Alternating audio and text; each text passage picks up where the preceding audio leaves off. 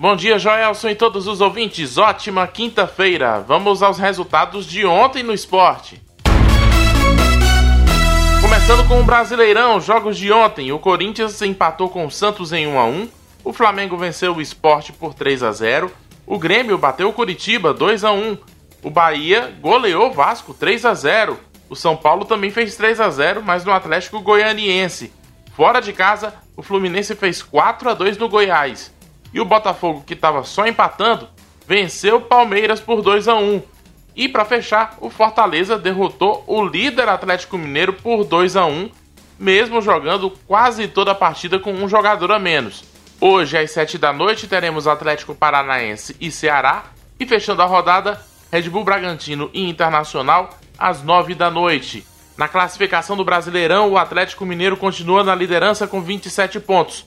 Flamengo encostou, é o segundo com 24. O São Paulo tem 23 pontos e o Internacional fecha o G4 com 22 pontos. Mesma pontuação do Palmeiras, que está em quinto lugar. O Fluminense é o sexto com 21 pontos. Na zona de rebaixamento temos Ceará, Curitiba, Bragantino e Goiás. Por falar em zona de rebaixamento, hoje tem jogo isolado na Série B do Brasileirão.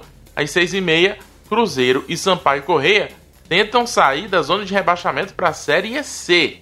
No esporte local, ontem tivemos a derrota do Fluminense de virada para o Bahia por 2 a 1 no estádio Albertão pela Copa do Brasil Sub-20. O Fluminense está eliminado. O Bahia vai encarar o Ceará na próxima fase. Na Europa, nos amistosos internacionais, ontem tivemos Alemanha 3, Turquia 3, Portugal 0, Espanha 0, França 7, Ucrânia 1, Itália 6, Moldávia 0. Hoje tem amistoso entre Inglaterra e País de Gales, às 4 da tarde. E hoje começam as eliminatórias sul-americanas da Copa do Mundo.